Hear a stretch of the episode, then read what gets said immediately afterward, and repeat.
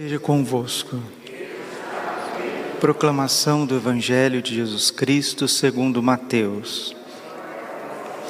Naquele tempo disse Jesus aos seus discípulos: Pedi e vos será dado, procurai e achareis, batei e a porta vos será aberta. Pois todo aquele que pede recebe, quem procura encontra, e a quem bate a porta será aberta. Quem de vós dá ao filho uma pedra quando ele pede um pão? Ou lhe dá uma cobra quando ele pede um peixe?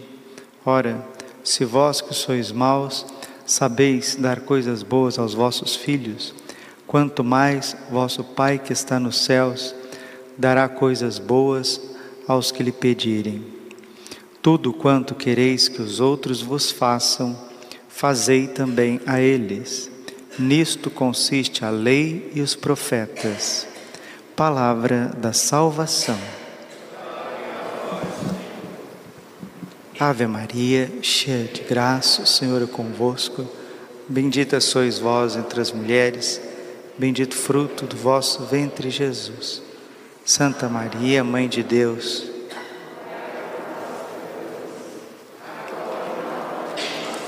Vinde Espírito Santo.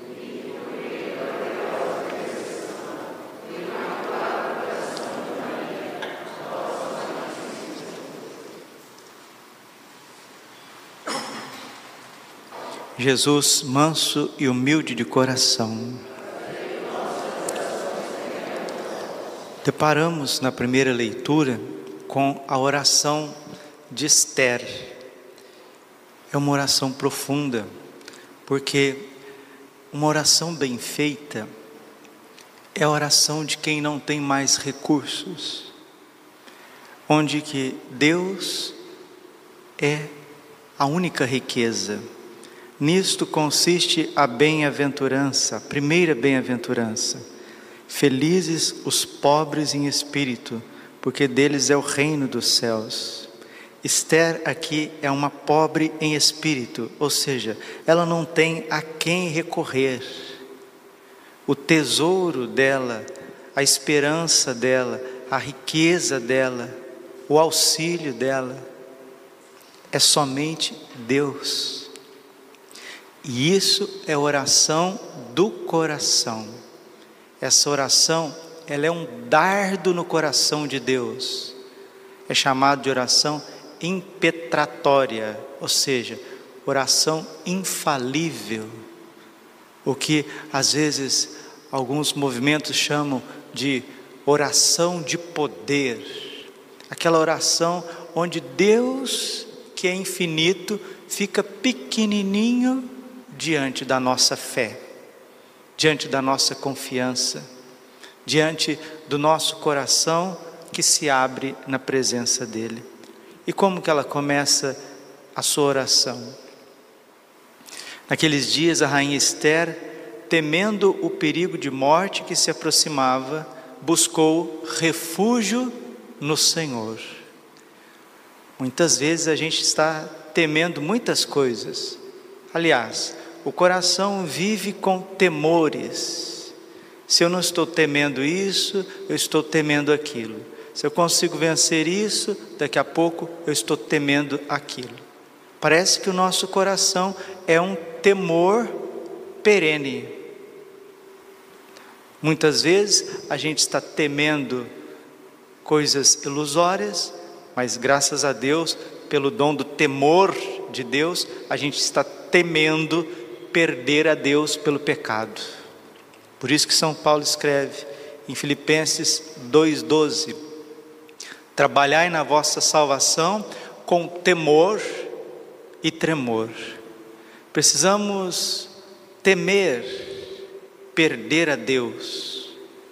E quando o perigo nos rodeia, quando a fraqueza nos rodeia, quando, quando a insegurança nos rodeia, e as tentações, sugestionando para nós coisas que a gente sabe que não é de Deus, não vem de Deus, principalmente o desânimo, principalmente a tristeza, o abatimento, e se não é no sentido de desânimo, introversão, muitas vezes é no sentido extroversão, extrovertido, as energias da gente que se transforma em impaciência, em falta de educação, falta de sensibilidade, falta de delicadeza, falta de suavidade. E o ódio vai tomando conta, a raiva, a indignação, e a gente vai se tornando amargo, azedo para nós mesmos, tudo isso é temor. Então, nós fomos feridos, nós fomos feridos pela culpa original. A culpa original, o pecado original, deixou-nos feridos, mesmo depois do batismo, mesmo depois do crisma, mesmo depois de receber o corpo e o sangue de nosso Senhor Jesus Cristo na Sagrada Comunhão. Por isso que remédios para pessoas que têm vida sacramental é a oração.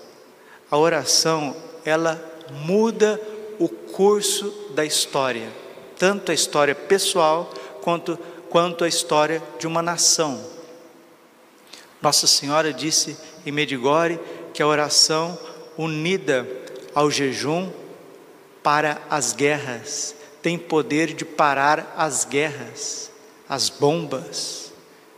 Quando tinha a guerra no leste europeu, bombas caindo por todo lado no leste europeu, na paróquia de Medigore, não caiu absolutamente nada, porque era um povo, é um povo que reza, que jejua, mas não uma oração somente de para conquistar alguma coisa, mas uma oração onde nós nos derramamos na presença de Deus.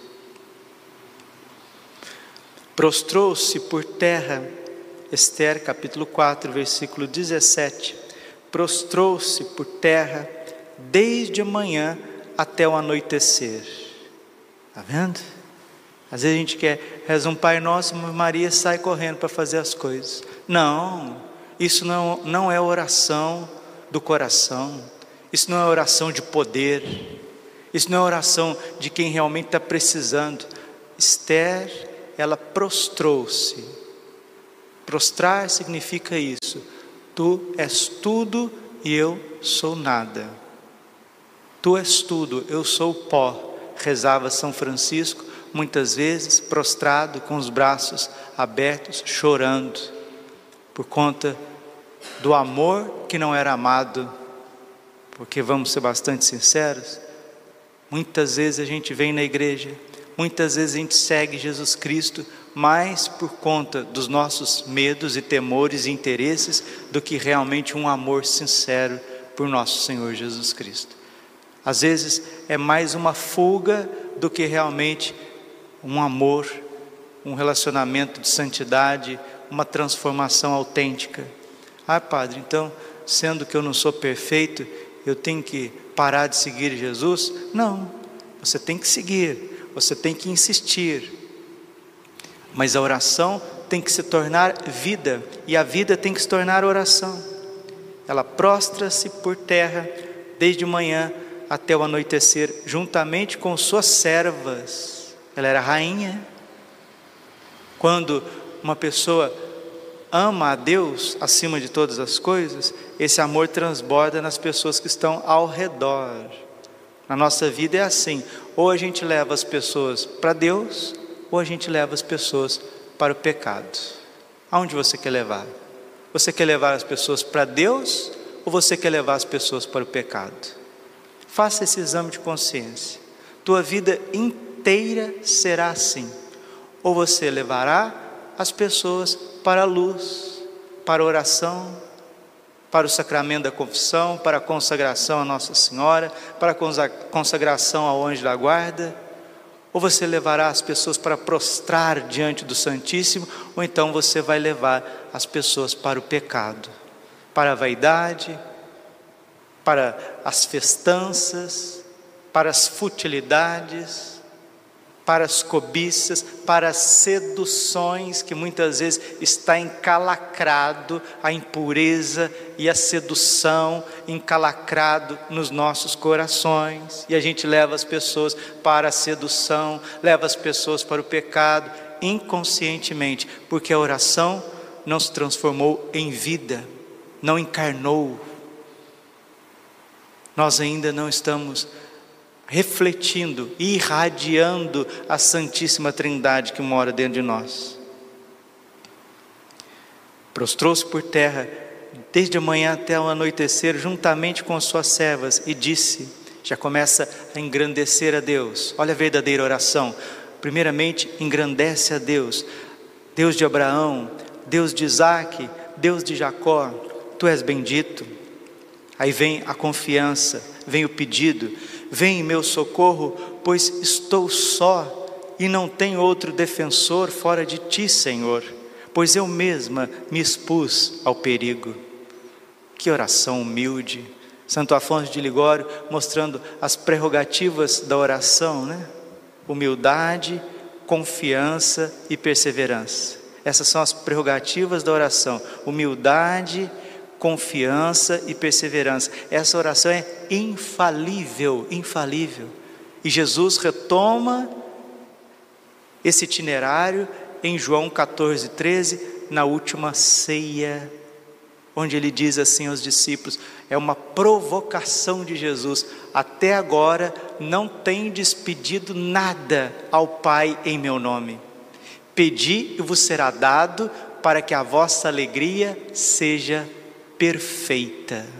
Vai dormir com esse barulho, dorme com esse barulho, ó cristão, dormamos com esse barulho.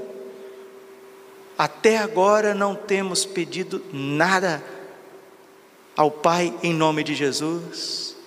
Pedi e vos será dado, e a vossa alegria será perfeita. E o Evangelho está dizendo justamente isso. Naquele tempo, disse Jesus aos seus discípulos, é até fácil de guardar, Mateus 7,7: Pedi-vos será dado, procurai e achareis, batei e a porta vos será aberta, pois todo aquele que pede recebe, quem procura encontra, e a quem bate a porta será aberta. Quem de vós dá ao filho uma pedra quando ele pede um pão? Ou lhe dá uma cobra quando ele pede um peixe? Ora, se vós que sois maus, sabeis dar coisas boas aos vossos filhos, quanto mais o vosso Pai que está nos céus dará coisas boas aos que lhes pedirem, dará coisas boas. O que, que você está precisando? Quais são as coisas boas que o Pai quer nos dar? Primeiramente, livrar-nos desses temores infundados desta falta de fé, dessa ansiedade. Nossa Senhora disse em Medigore: Filhinhos, vocês pedem muitas coisas, mas vocês esquecem de pedir o essencial, o Espírito Santo. Quem tem o Espírito Santo tem tudo. Vamos repetir? Mais uma vez. E é isso que nós estamos esquecendo de pedir, o Espírito Santo. Mas pedir mesmo com fé, como Esther está pedindo: Vem em meu socorro, pois estou só, eu não tenho outro defensor fora de ti, Senhor, pois eu mesma me expus ao perigo. Senhor, eu ouvi dos livros dos meus antepassados que tu libertas, Senhor, até o fim, todos os que te são caros que tu libertas até o fim todos os que te são caros, até o fim. Começar é para muitos, perseverar é para os santos, diz Santo Afonso, também diz São José Escrivá. Começar é para muitos, mas perseverar, ir até o fim, é para os santos. E é isso que Deus quer dar a nós, a perseverança final de começar, de perseverar e de chegar aonde temos que chegar no porto seguro da salvação, que é o céu. É uma vida equilibrada aqui na terra. o padre Rufus, quando ele vinha no Brasil conduzir os retiros. Eu lembro que eu estava num dos retiros dele e ele disse algo que nunca mais eu esqueci, isso já faz alguns anos. Ele disse que a pessoa que deita e dorme durante a noite inteira é sinal de uma pessoa saudável espiritualmente. O sono é sinal de saúde espiritual. Uma pessoa que deita às nove horas da noite, nove e meia da noite, dez horas da noite no máximo, acorda quatro e meia, cinco horas, cinco e meia, é uma pessoa saudável espiritualmente, porque a gente acha que quando a gente está dormindo, a gente só está desligado. Lê do engano. Quando nós estamos dormindo, o Espírito Santo está agindo em nós. Se tem dois momentos que todos nós somos místicos, é quando comungamos e quando dormimos, porque é uma ação profunda de Deus em nós. Agora você percebe por que, que Satanás não quer que a gente dorme, né? Por isso que o demônio fica colocando celular, fica colocando televisão. Vou dar um recado para todo mundo que vai ouvir essa homilia aqui. Agora é palavra de padre, hein? Palavra de poder. Antigamente o padre falava uma coisa, as pessoas tremiam para obedecer. Agora eu vou falar uma palavra de padre. Se a senhor, se a senhora tem televisão dentro do seu quarto, você jamais será uma pessoa saudável. Será doente espiritualmente. Televisão dentro do quarto é um crime espiritual. Tira a televisão de dentro de quarto. Tira notebook de dentro de quarto o quarto de dormir é uma cela para todos nós, onde o Espírito Santo vem renovando a nossa mente, o nosso coração e o nosso corpo. Esther está dizendo que ela se expôs ao perigo por ela mesma nós estamos nos expondo ao perigo das redes sociais, nós estamos expondo ao perigo de ver muitas coisas, de ouvir muitas coisas, de consultar muitas coisas. Por isso que mesmo sendo bons católicos, somos pessoas ansiosas e doentes. Ou corrige isso, ou então vamos ficar brincando de ser católico, brincando de ser cristão vamos ficar com recitações de orações mecânicas que não saciam o coração, que não leva a gente para onde Deus quer levar. No castelo interior, na renovação de vida, na intimidade com Deus, na transformação do nosso ser. E continua Esther, humilde, dizendo que ela se expôs às cobiças, ela se expôs aos perigos, ela se expôs às fraquezas da sua natureza, ela se expôs aos inimigos. E ela diz: Agora, pois, ajuda-me, a mim que estou sozinha e não tenho mais ninguém senão a ti, Senhor meu Deus. Tem gente que ainda não está sozinho, porque tem redes sociais, tem Instagram, tem Facebook, tem WhatsApp e fica mendigando o amor que seria de Deus nessas coisas. Padre, o senhor está dizendo que a gente não pode ter redes sociais? Não, não é isso. É usá-las com parcimônia, com equilíbrio, mais durante o dia, à noite não. À noite já ir desligando tudo, como o sol vai se pondo, como a natureza vai se recolhendo, a nossa alma também precisa se recolher em Deus. Vem, pois, em meu auxílio, auxílio da minha orfandade, essa carência, né? As pessoas carentes, carentes, carentes, essa carência, o que é carência? A palavra já diz, é falta Falta de quê? Falta de amor. Por que, que eu sou carente? Porque eu não estou no lugar certo para receber a força do Espírito Santo, o dom da fortaleza, o dom do amor, o dom da sabedoria, o dom da ciência, o dom do discernimento, o equilíbrio na minha vida, nas ações da minha vida. Esther se ver órfã, se ver fraca por dentro, nós somos assim também, fracos, carentes desculpe uma palavra muito popular, mal amados, mal amados. Muitas vezes a gente se sente mal amados. Até quem é casado, Até quem é padre se sente mal amado, sendo que nós estamos debaixo da cachoeira do amor que é Cristo, que é o Santíssimo Sacramento. Que paradoxo, que coisa vergonhosa para nós. Mas nós temos que reconhecer a nossa vergonha, nós temos que reconhecer a nossa miséria, como Esther está fazendo aqui. E aí ela diz: Vem em auxílio da minha carência, Senhor, da minha orfandade, põe em meus lábios um discurso atraente, um discurso santo, quando eu estiver diante do leão. Leão aqui é o inimigo. Leão aqui são muitas vezes as pessoas das quais nós precisamos dar respostas certas do jeito certo. Lucas 21, 15: Não ficais preparando o vosso discurso, porque o vosso Pai do céu vos dará palavras tão acertadas que os vossos inimigos não poderão contradizê-la. É Deus que coloca nos nossos lábios a palavra certa, principalmente o silêncio mais do que a palavra, o silêncio. Quando estiver diante do leão, que mude o seu coração, para que odeie aquele que nos ataque, para que este pereça com todos os seus cúmplices e livra-nos da mão de nossos inimigos. São João Bosco dizia: uma má companhia é pior do que um demônio. Se o demônio aparecer ali, ou você exorciza ele, ou você sai correndo dele. Agora, uma má companhia é um demônio disfarçado. 1 Coríntios 15, 33. Más companhias corrompem bons costumes. Ou você converte as pessoas erradas que estão do teu lado, ou você foge delas. Não tem outro. É isso que Esther está dizendo.